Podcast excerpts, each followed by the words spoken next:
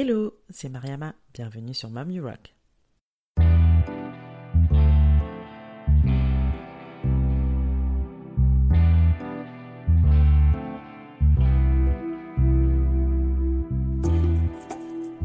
Mom You Rock est un podcast échange avec des femmes entrepreneurs et mamans.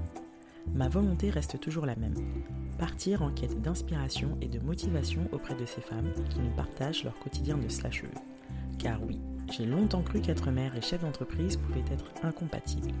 La bonne nouvelle, c'est que j'avais archi faux et ces parcours ne le prouvent bien. Je suis moi-même aujourd'hui maman de deux petits bouts et je vis une belle aventure entrepreneuriale. Ma mission ici est de vous inspirer à travers tous ces témoignages pour mener à bien vos projets et vous aider à croire en vos idées. Si vous souhaitez en savoir plus sur la naissance de ce podcast, je vous invite à écouter la bande-annonce de la saison 1. Maintenant, prenez place, c'est parti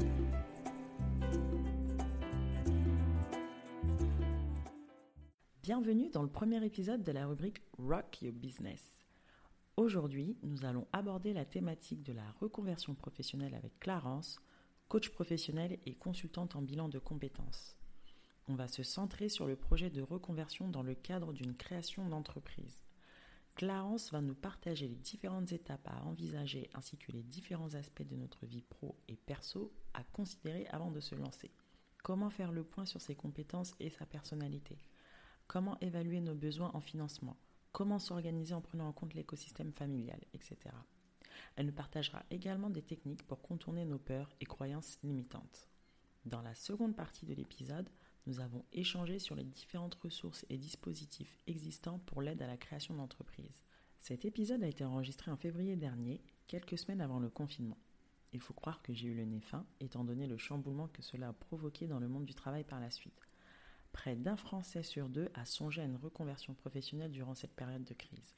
Il est possible que certaines des informations partagées aient pu évoluer entre-temps. Je vous invite donc à contacter Clarence pour approfondir certains points si besoin. J'ai enregistré cet épisode à distance pour me faciliter car j'étais enceinte à ce moment-là. Je suis passée par un outil d'enregistrement, une première pour moi donc, vous remarquerez sans doute quelques variations au niveau du son dues à quelques petits bugs techniques. Je vous prie donc de m'en excuser et d'être indulgente avec moi, mes ladies. J'étais en plus un peu enrhumée. Bon, ça va s'entendre, mais ça n'empêche pas la qualité de l'échange. J'espère que ça vous plaira. Enjoy Bonjour Clarence. Bonjour Mariama. Alors, Clarence, tu es coach spécialisé aussi bien dans l'accompagnement de projets professionnels que dans le développement personnel. Est-ce que tu peux te présenter et présenter ton activité? Oui, alors moi je suis coach en reconversion euh, professionnelle. En fait, euh, euh, je vais aider les personnes tout autour de la thématique du mal-être au travail. Donc mhm. que ce soit à la fois dans trouver des solutions aujourd'hui dans le métier qu'on a, donc avoir un meilleur équilibre de vie pro, pro perso, la gestion du stress, mais également bah voilà si on on se rend compte qu'on a envie de changer, bah, moi j'accompagne aussi les personnes qui veulent donc qui n'ont pas forcément d'idée au départ, mais voilà, les amener à trouver un projet euh, qui va être stimulant et inspirant pour elles, donc à travers un bilan de mhm. compétences. Mais je vais aussi accompagner les personnes bah, en coaching, les personnes qui ont déjà une idée, mais qui savent pas comment s'y prendre, euh, qui ont peur de mhm. pas y arriver, qui manquent de confiance en elles. Et donc je vais les accompagner pas à pas pour qu'elles puissent développer leur projet et puis avoir la vie qu'elles ont envie d'avoir. Ok, d'accord. Donc c'est essentiellement des femmes que tu accompagnes. Euh, non, j'accompagne des hommes aussi. Ok, d'accord. Alors, est-ce que c'est des personnes particulières? Est-ce que tu interviens aussi en entreprise? Comment ça se passe? Alors moi, j'interviens euh, surtout avec des particuliers. Alors après, le financement, euh, notamment du bilan de compétences, peut être pris en charge par l'entreprise, euh, mhm. mais ce sont euh, essentiellement des démarches individuelles de particuliers. D'accord. Ok. Alors, euh, moi j'ai une première question. Quelles sont les étapes à, envisager euh, avant de se lancer dans une reconversion professionnelle? Donc, quand je parle de reconversion professionnelle, je parle euh, ici du cadre de l'entrepreneuriat. Donc, ce que tu veux savoir, c'est les étapes pour se lancer dans l'entrepreneuriat, c'est ça? Dans le cas d'une reconversion? exact. On est en poste de salarié ou on est sans emploi et on veut se lancer dans l'entrepreneuriat. Exactement. Euh, moi, je distingue vraiment deux aspects qui me semblent euh, essentiels à, à, à distinguer. C'est vraiment l'aspect personnel et l'aspect projet qui est euh, différent. Donc, si tu veux, on reviendra sur l'aspect euh, projet euh, après. mais déjà, moi, il me semble essentiel de faire le point sur tout un aspect personnel avant de prendre la décision de se lancer.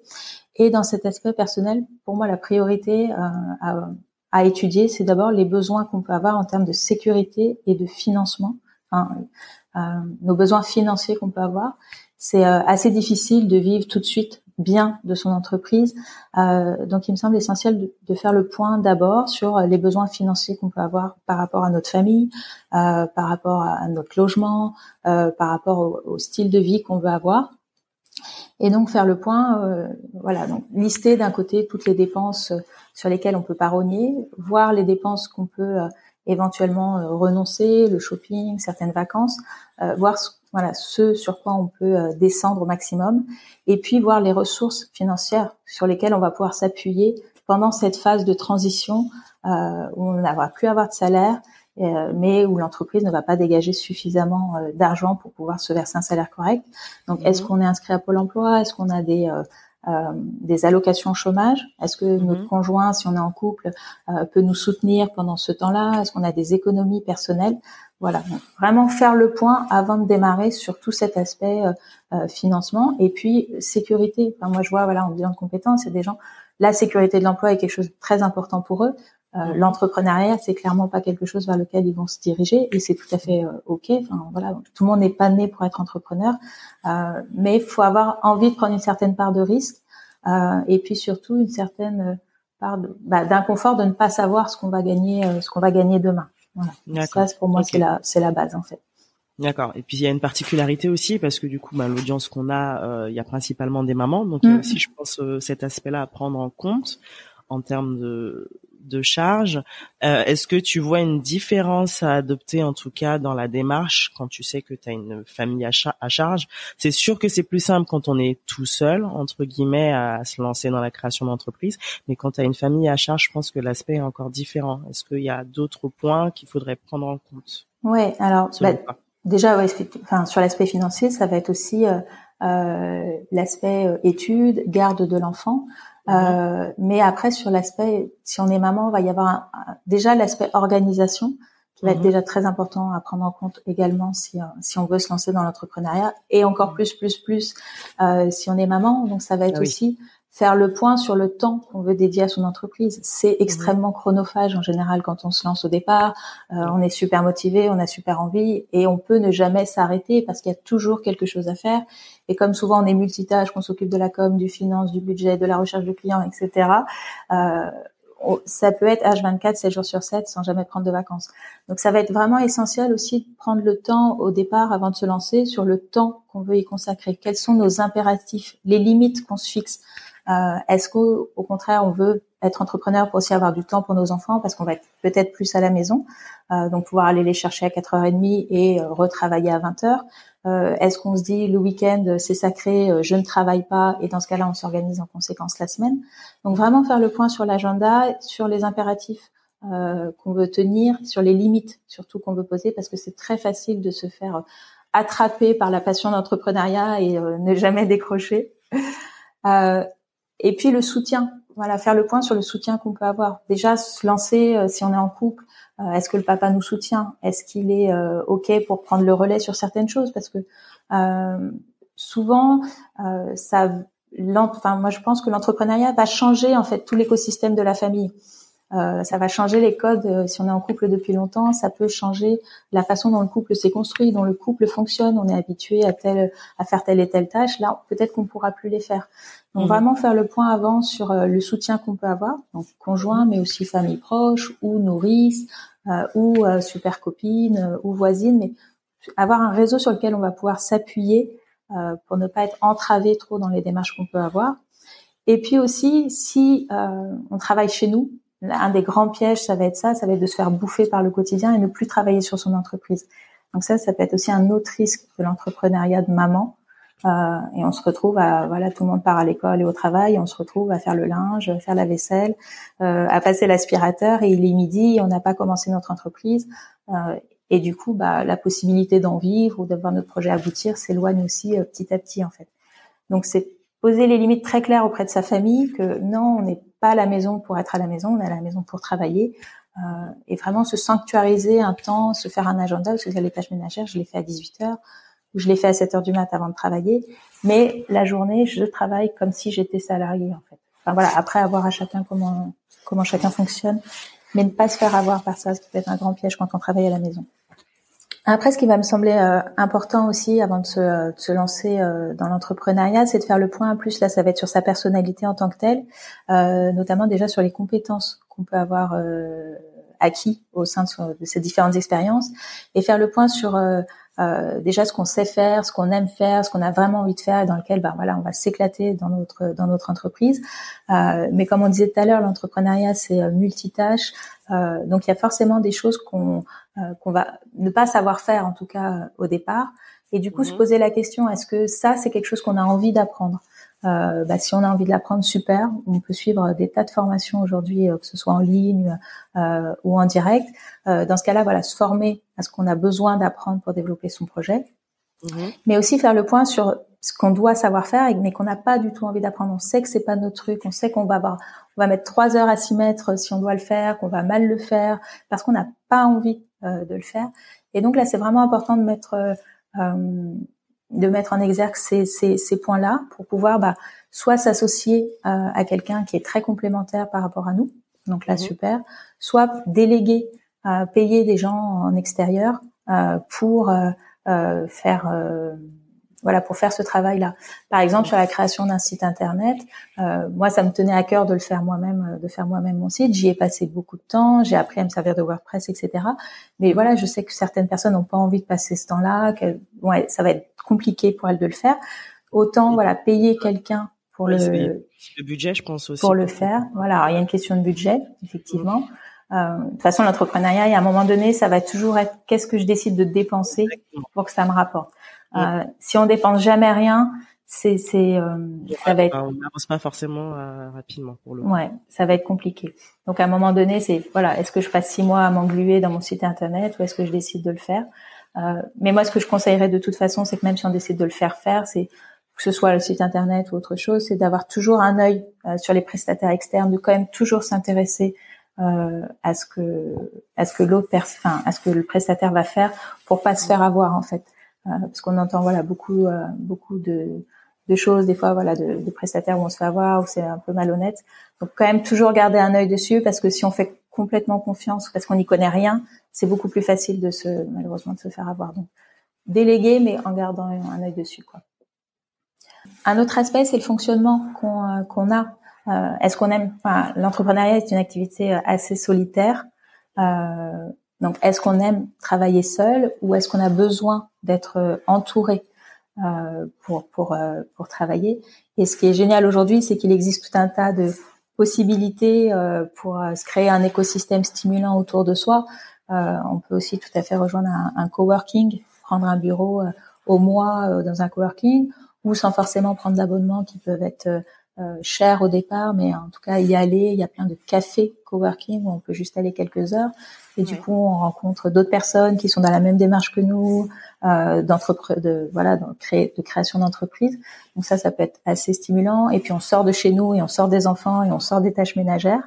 Euh, mais on peut aussi euh, participer à des réseaux. D'ailleurs, c'est là-bas que toutes les deux on s'est euh, on s'est rencontrés.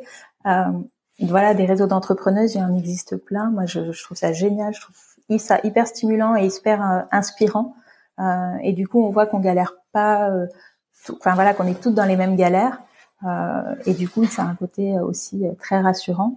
Et puis, si on a des copines entrepreneuses ou si on a, voilà, ou si on en rencontre dans des réseaux avec lesquels on s'entend bien, créer des petits groupes de travail, ça aussi, ça peut être très porteur. Mm. Ouais, très stimulant. Enfin voilà, moi je sais que j'en ai, on en a créé un avec trois copines coach et on se retrouve tous les 15 jours, tous les trois semaines. Euh, on fait le point chacune sur nos difficultés, on se fait du co-développement ensemble en fait, où on prend le, le euh, la problématique de l'une à un moment donné, et chacune partage conseils, expériences, euh, pose des questions qui font avancer. Euh, mm-hmm. Et ça, c'est vraiment, c'est comme si on avait des collègues en fait quelque part. On sait qu'on est qu'on est soutenu et avancer ensemble, ça donne vachement plus de force que d'avancer que d'avancer tout seul. Oui, carrément. Là, vous, c'est vraiment la, la sororité. Ouais, tout à fait.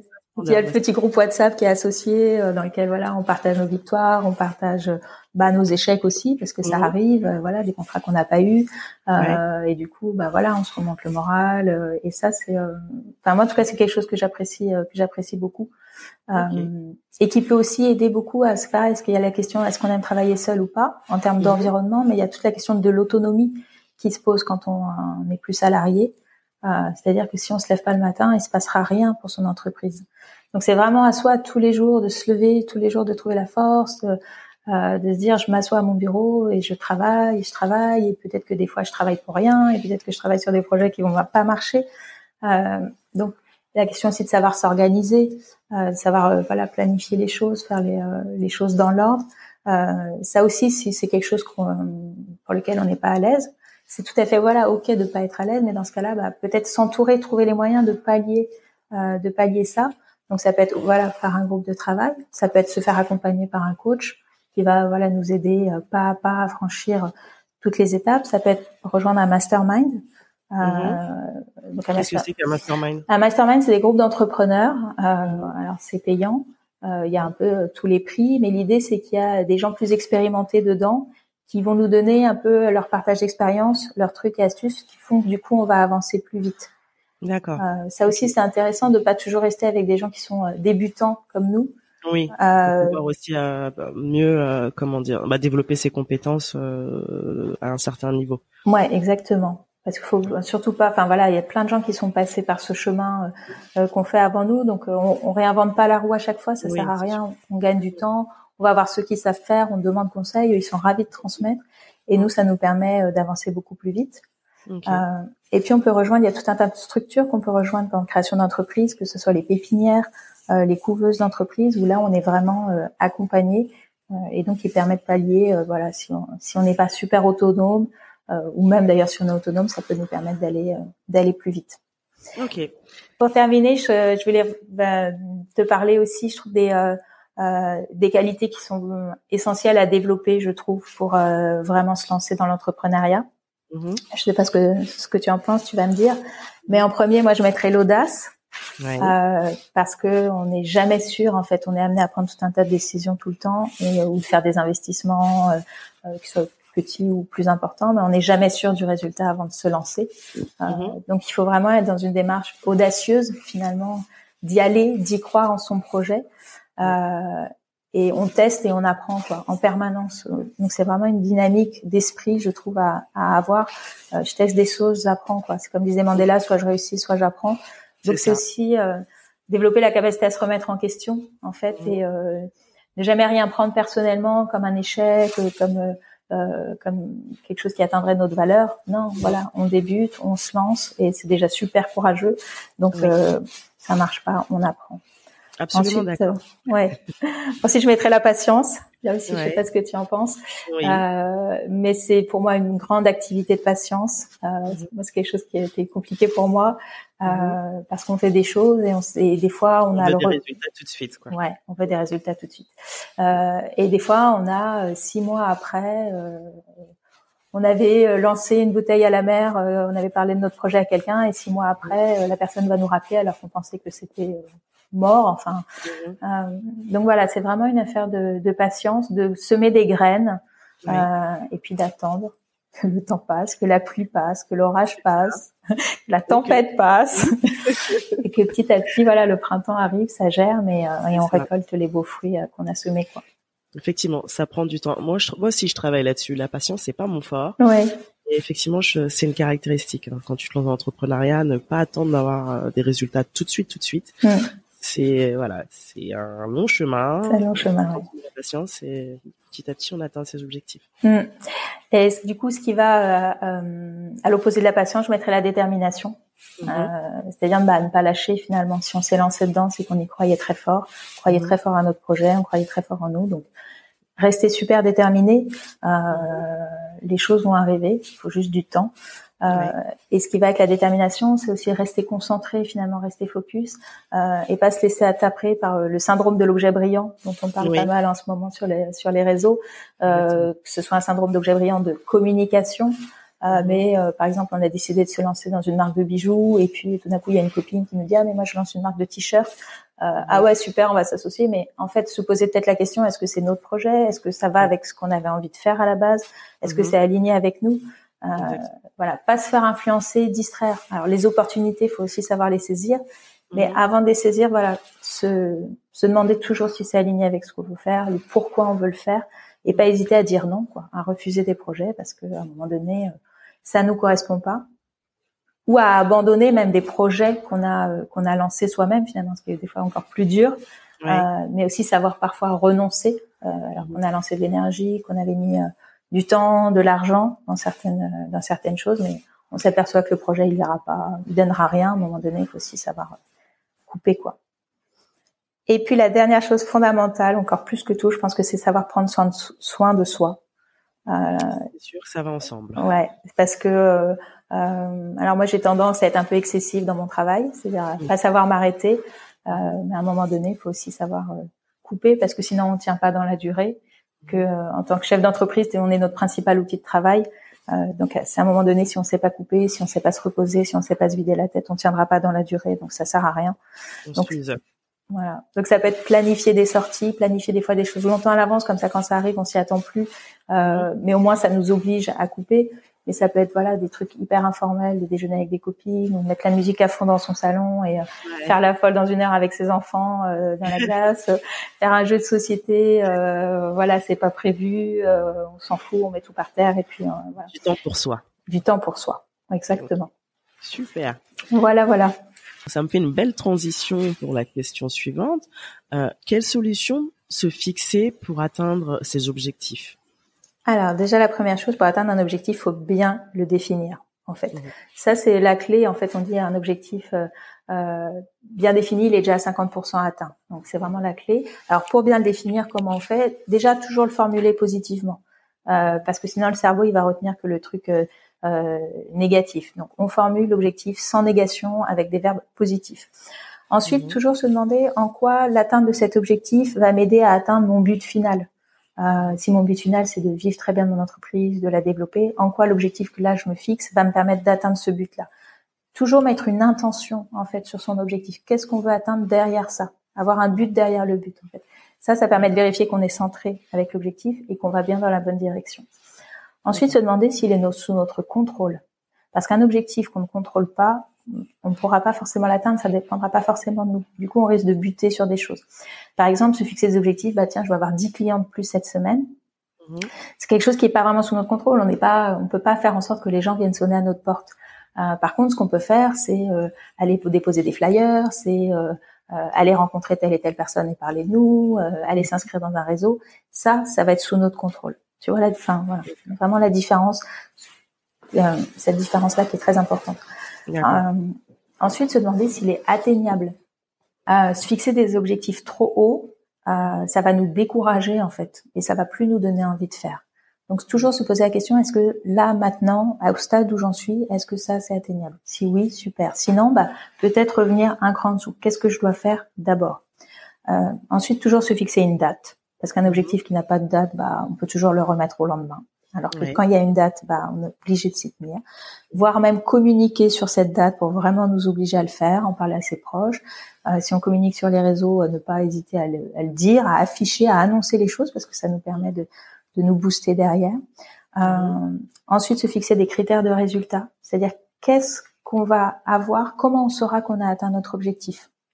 Ça, ça permet d'avoir en tête le résultat qu'on souhaite avoir concrètement. Donc ça permet vraiment de commencer à matérialiser, à concrétiser notre objectif, et puis à le visualiser, à pouvoir se projeter dedans. Bah oui, je saurais que euh, euh j'ai fait mon site internet parce qu'il sera en ligne, parce qu'en tapant mon nom dessus, je vais tomber dessus.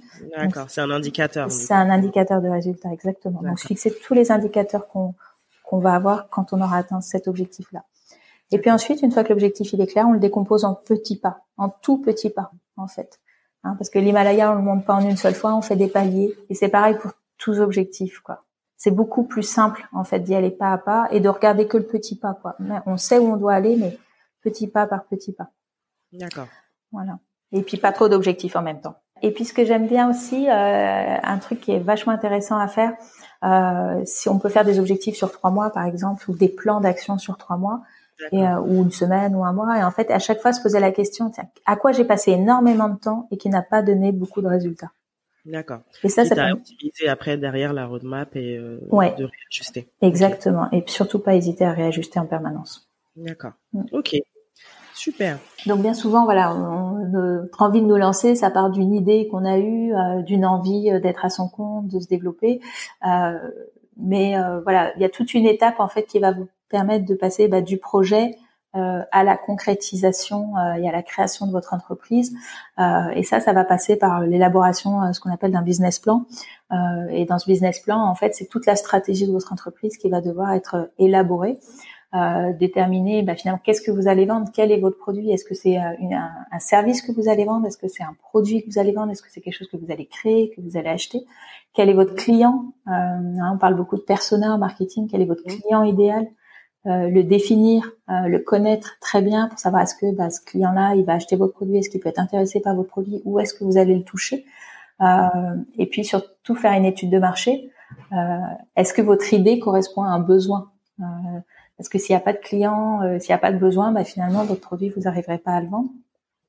Il y a aussi toutes les prévisions financières euh, auxquelles il va falloir euh, se pencher. comment vous allez gagner de l'argent avec votre projet Est-ce que le, le, le, business model qui est derrière peut être rentable pour vous par rapport aux besoins bah, justement que vous avez déterminés et dont on parlait précédemment? Donc ça, ça va être un énorme travail de quelques mois, finalement de plusieurs mois, euh, sur lequel il va vraiment falloir se pencher, l'étude de marché, le financement, est-ce que vous avez besoin de fonds? Euh, parce que est-ce qu'il y a de l'achat de marchandises, euh, est-ce qu'il va falloir des locaux, est-ce qu'il vous faut quel est voilà vous votre salaire, est-ce que vous allez vous verser un salaire ou pas, combien de temps ça ça peut durer, et combien de temps ça va être tenable, quel statut vous allez choisir? Donc là, il existe aussi tout un tas de de services d'accompagnement, de support sur lesquels vous allez pouvoir vous appuyer. Il y a tout le réseau des chambres de commerce euh, sur lesquels vous allez euh, pouvoir vous appuyer. Moi, par exemple, avant de me lancer, il faut un stage 5 jours pour entreprendre qui coûte euh, moins de 100 euros. et en 5 jours, en fait, on balaye tous ces aspects-là, en fait. Le juridique, le fiscal, le comptable, la communication, le marketing. Alors forcément, euh, on ressort pas comme si on avait fait 5 ans d'études dans ces domaines-là avec les fondamentaux, fondamentaux du moins. exactement. En fait, on sait sur quoi après, bah nous, on doit aller euh, parce que peut-être qu'on a des connaissances par ailleurs, euh, mais ça, on le sait pas et ça, il va falloir euh, y aller. Donc, euh, moi, c'est vraiment un stage que je conseille si on est assez éloigné du monde de l'entreprise. Euh, mhm. Je trouve que ça met vraiment bien les bases en tête. Et après, c'est pareil, la CCI ou les BGE proposent des accompagnements qui sont vraiment pas chers sur toute la durée de la création à pendant l'entreprise démarre à trois ans, cinq ans après.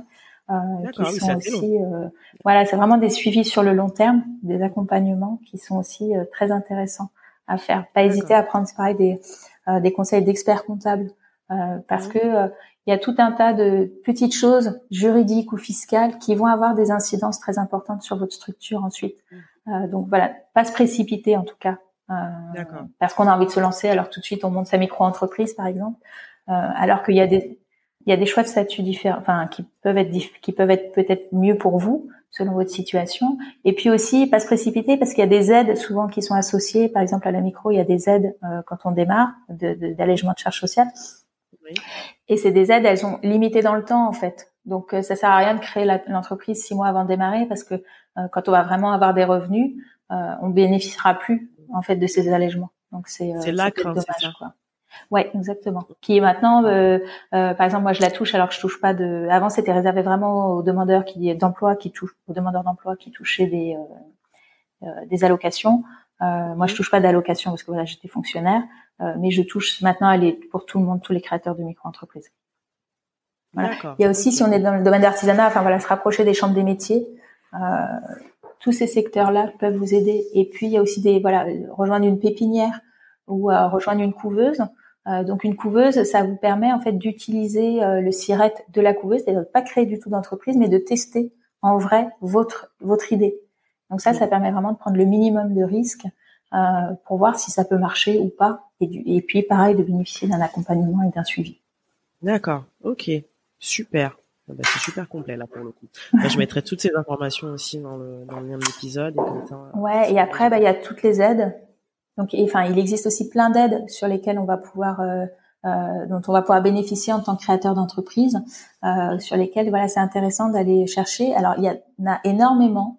Euh, il y a un super site qui s'appelle bpifrance-création.fr, euh, mmh. pareil qu'on mettra sur sur tes réseaux, qui permet, euh, qui regroupe en fait toutes les informations euh, auxquelles vous pouvez avoir euh, et toutes les aides auxquelles vous pouvez avoir droit, parce qu'en fait, il en existe une multitude selon le secteur d'activité que dans lequel vous allez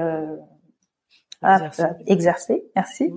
Mhm. par exemple, si vous êtes sur les nouvelles technologies, il va y avoir des aides très spécifiques, mais aussi public spécifique, il va y avoir des aides spécialement pour les créateurs, pour les demandeurs d'emploi ou des aides des fois qui sont dédiées aux femmes, et aussi mhm. sur des territoires particulier.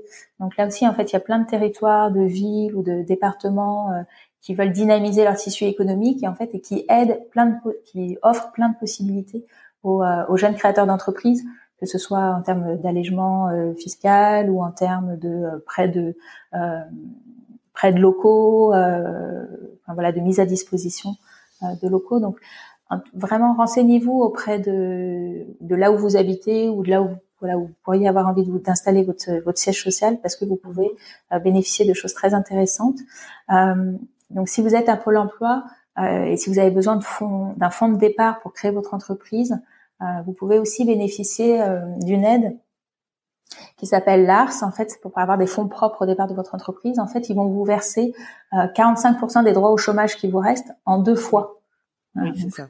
Ça aussi, ça peut être euh, intéressant. je crois une au moment de la création et une six mois après. Exactement. ouais, tout à fait. Donc ça aussi, ça permet de démarrer. Et puis après, il y a tout ce qui est prêt d'honneur que vous pouvez avoir, des prêts d'honneur à taux zéro auprès d'Initiative France ou du réseau Entreprendre. Euh, voilà, ça peut aller de 2000 à 50 000 euros. Bon, faut, faut faire un prêt bancaire à côté, sinon mhm. on ne peut pas en bénéficier. Mais là aussi, c'est des choses qui vont vous permettre euh, peut-être de démarrer plus vite, d'avoir plus d'argent. Et puis c'est aussi des réseaux euh, très importants qui peuvent vous accompagner dans, dans, tout votre projet. Il y a des concours aussi euh, qui existent, et notamment des fois des, des, concours dédiés aux femmes créatrices d'entreprises, euh, voilà, avec des prix euh, qui peuvent aussi, bah, voilà, vous aider à avoir plus d'argent pour la création de votre entreprise. Et puis il y a une garantie qui a été euh, une garantie pour les femmes euh, en, en, demandeuse d'emploi ou en situation de précarité. Euh, donc c'est une garantie qui permet de garantir l'emprunt parce que voilà des fois si on n'a pas euh, d'économie à côté, si on n'a pas de caution personnelle, ça peut être des fois très difficile d'emprunter hein, pour se mhm. lancer. Et du coup, ça, c'est vraiment ce qu'on appelle la garantie égalité femmes qui va permettre de couvrir jusqu'à 80% du montant du prêt bancaire. Ah oui, donc ça aussi, ça peut être intéressant. Alors, c'est c'est une garantie. Hein. C'est pas, on vous donne pas l'argent, mais ça permet bah, d'avoir accès au financement en fait quand on n'a pas de, caution à côté. D'accord. Et tout ça, toutes ces infos, on peut le retrouver sur le site BPI France. Ouais, il y a plein d'infos sur le site BPI. Rapprochez-vous des chambres de commerce, des chambres des métiers et puis des régions Mhm. en fait, qui euh, mettent aussi plein plein de choses à disposition, euh, plein d'infos en fait, il existe pas mal de choses euh, en réalité. ouais, exactement. En fait, le, mais c'est ça un peu ça, je trouve aussi le, une des grandes casquettes du chef d'entreprise, c'est d'aller chercher les infos en fait, parce qu'il existe plein de choses, mais personne n'est incapable de de dire la totalité des choses qui existent. Et puis ça va être tellement différent du secteur d'activité dans lequel vous vous lancez. Enfin voilà, il y a tout un tas de critères qui va varier que euh, ça va être vraiment à vous, en fonction de votre projet, de votre situation personnelle, bah, d'aller faire les démarches, d'aller voir les gens euh, pour savoir si vous avez le droit à ça ou à ça. Ouais, d'aller creuser quoi. C'est ça, fallait creuser, mais ça peut valoir le coup quoi. Oui. C'est du temps, de l'investissement personnel, mais ça peut valoir le coup si ça peut vous aider à démarrer plus vite. Super, bah top. Alors, on va passer à la partie euh, un peu plus administrative.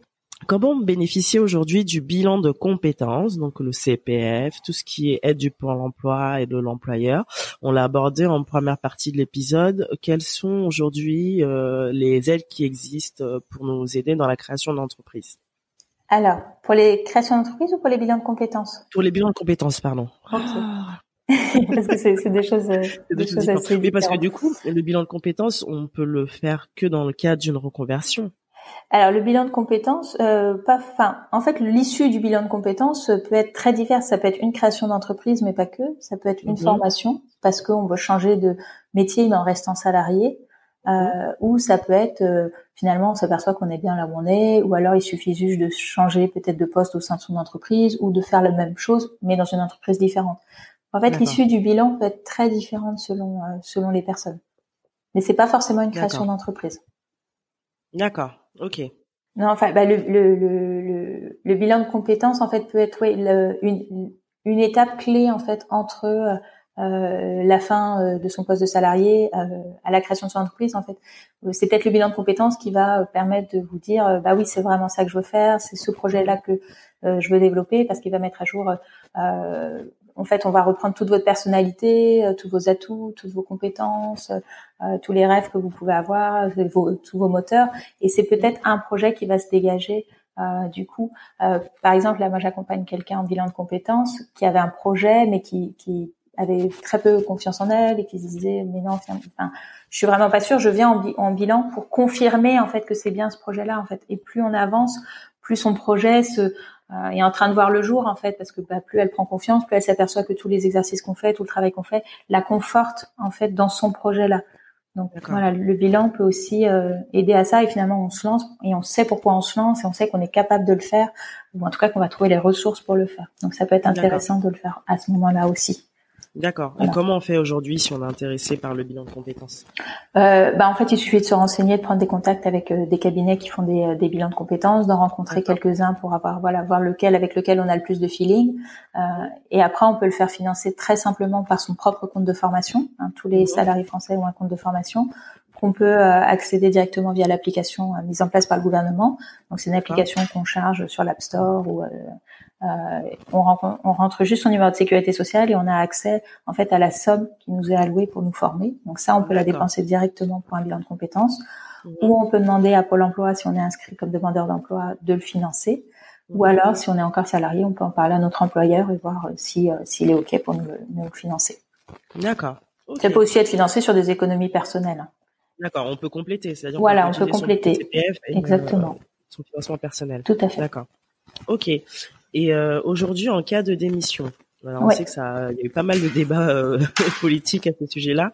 Où ça en est aujourd'hui? Est-ce qu'on peut bénéficier euh, d'aide financière si demain on décide bah, Malheureusement, il y a certaines personnes qui n'arrivent pas à obtenir une rupture conventionnelle, mm-hmm. qui est la meilleure issue possible. Mm. Donc, en cas de démission, est-ce qu'il y a des aides ou financements dont on peut bénéficier? Alors oui, il y a eu des, des, choses qui ont pas mal avancé, euh, mais qui restent assez restrictives. Donc surtout, en tout cas, ne pas démissionner sans être sûr qu'on remplit bien les conditions. Il y a cinq conditions à remplir et donc voilà, ne surtout pas démissionner sur un coup de tête avant. Euh, et les conditions, c'est déjà d'être en CDI. Ensuite, d'avoir cinq ans d'activité salariée en continu dans les 60 derniers mois. Est-ce que c'est euh, forcément dans la même entreprise Non, c'est pas forcément dans la même entreprise. Euh, et puis avoir un projet de reconversion, démissionner en disant bah j'en ai marre de ma boîte mais je sais pas ce que je veux faire, ça ça marchera pas. En fait, il faut prendre contact avec un conseiller en évolution professionnelle qui va étudier notre projet, qui va nous aider à le préparer. Et donc, il soit vraiment qu'il soit solide, reconnu, euh, voilà, ils disent reconnu comme étant réel et sérieux. Ensuite, ce projet, il va falloir qu'il soit validé par une commission paritaire régionale euh, qui va nous donner l'aval. Et une fois qu'on a tout ça, qu'on a notre projet nickel, qu'il a été validé, euh, alors seulement à ce moment-là, et on, peut euh, démissionner. Et il va falloir s'inscrire. On va avoir six mois pour s'inscrire comme demandeur d'emploi euh, après la validation du projet par la mhm. commission. Il y a un site qu'on mettra euh, en lien mhm. sur ton sur tes réseaux. C'est démission-reconversion.gouv.fr qui explique vraiment bien pas à pas toutes les démarches à faire. Donc voilà. Ok, il y a un site dédié. il y a un site dédié qui est assez bien fait, mais mhm. euh, attention, c'est pas euh, voilà, c'est pas ouvert à tout le monde. Moi, par exemple, j'étais fonctionnaire, j'étais enseignante de l'éducation nationale, j'ai démissionné, mais j'aurais pas eu le droit parce que ça marche pas pour les fonctionnaires. Ça dépend du statut. Ouais, ça marche. et ça marche pas non plus pour les titulaires d'un CDD euh, et les travailleurs qui ne sont pas salariés. D'accord. Ok. Donc la condition, euh, c'est vraiment le CDI dans le cadre privé. Euh, Exactement. Le CDI depuis cinq ans, euh, j'ai pas bougé et j'ai un projet euh, viable, bien préparé. D'accord. Mais du coup, c'est un petit peu long parce que du coup, entre le temps où, bah, du coup, tu, tu, tu disais qu'il fallait se, se faire accompagner par un conseiller et le passage en commission et la validation, puis s'écouler combien de temps Ouais, je pense qu'il y en a pour quelques mois. Ok. De toute façon, déjà, le temps de bien préparer son dossier, ça, enfin, Mais en même temps, on gagne du temps sur après finalement. Parce, que de toute façon, ouais. le projet pour le Exactement. Et de toute façon, on va avoir besoin de le faire. Oui. Il faut un moment poser à plat les choses. Exactement. Mm. Ok, super. Alors, est-ce que tu aurais quelques conseils pour euh, aider les personnes qui souhaitent se lancer à contourner leurs freins et leurs peurs donc oui, déjà de voilà d'avoir peur euh, avant de se lancer dans l'entrepreneuriat, c'est tout à fait euh, légitime d'avoir peur. C'est même plutôt sain, je dirais, d'éprouver cette émotion-là. Il faut se dire que voilà, les émotions, elles sont toujours là pour nous protéger de quelque chose. Donc sur, enfin voilà, surtout la peur. donc déjà en prendre conscience, surtout pas lutter contre parce que ça ne fera que l'amplifier. Donc voilà, accueillir cette émotion. Euh, hein, il, y a une, il, y a une, phrase que j'aime bien euh, qui dit euh, voilà quand la motivation est supérieure à la peur, là on réussit.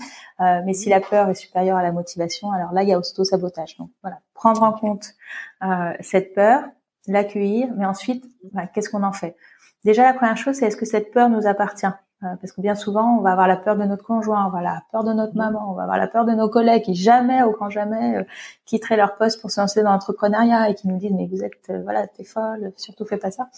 Donc déjà, là, voilà, essayer de faire la distinction entre, ouais, ça va nous rajouter du stress. Mmh.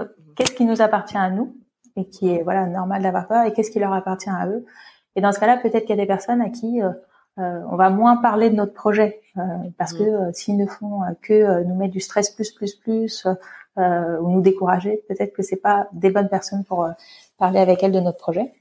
Mm. Et puis une fois voilà qu'on a fait la part de choses entre ça, bah, peut-être se demander quelle est la croyance qui va être cachée derrière cette peur. Est-ce que c'est une croyance déjà sur nous, sur nos capacités? Est-ce que c'est une croyance sur les autres? Est-ce que c'est une croyance sur la société? Faire le point, voilà, mettre à jour les croyances qu'on a derrière. Et puis, euh, une bonne façon de démonter les croyances, c'est d'aller chercher des contre-exemples. Euh, on croit ça, mais est-ce qu'il n'y a pas une exception euh, à cette croyance qui fait que bah, finalement, c'est peut-être pas tout le temps comme ça? Donc là, ça ouvre un, champ d'espoir dans lequel on peut on peut se lancer. ensuite, est-ce que c'est pas une peur de réussir qui se cache aussi hein? Il y a le fameux poème de Williamson qui est assez célèbre. Hein, c'est notre propre lumière et non notre propre obscurité qui nous effraie. Euh, mhm. réussir, ça peut chambouler plein de choses dans notre vie, dans notre vie de maman. voilà, ça peut, enfin, voilà, réussir, ça peut changer plein de choses. Est-ce qu'on est prête à affronter ces changements-là finalement? Donc euh, aussi se poser si c'est pas une question euh, de peur de réussir et peut-être mettre à plat les choses pour voir bah, qu'est-ce que ça va changer et est-ce que je suis prête à les assumer? Euh, et puis ensuite, bah, de quoi a-t-on besoin pour réduire cette peur? Est-ce qu'on a besoin de se former sur un domaine? Par exemple, la vente, il y a beaucoup de gens qui aiment pas se vendre, euh, mais on peut tout à fait se former finalement à vendre. Et peut-être que ça, ça va nous rassurer. Euh, est-ce que c'est, on a besoin de soutien finalement? Donc peut-être comment faire pour aller chercher ce soutien? Est-ce qu'on a besoin de voir les choses différemment? En tout cas, voilà, chercher des moyens qui font que la peur va baisser. D'accord. Et puis ensuite, bah, il n'y a pas d'autre choix que de l'affronter. Hein. il va falloir se lancer. C'est une autre phrase que j'adore, voilà, qui dit bah, la peur qu'on fuit, elle se transforme en panique, et la peur qu'on affronte, elle se transforme en courage. Donc à un moment donné, bah, faut se lancer. Faut y aller. Faut y aller, quoi. Et puis bien souvent, on s'aperçoit que euh, c'était ouais. pas si, si grave. Quoi, Exactement. Finalement, c'était pas si grave. Euh, L'autre jour, j'écoutais un podcast qui disait, bah, faut se prendre des vestes et puis il faut se fixer un nombre de quotas de vestes à prendre tous les jours. Bah, aujourd'hui, je dois me prendre trois vestes, donc je vais faire en sorte de me les prendre. Permet d'oser aussi en fait euh, y aller, puisque de toute façon, on va chercher les vestes. Donc allons-y, quoi. Carrément. Super. Et écoute, merci pour toutes euh, tes réponses. Je t'en prie. et tes éclairages.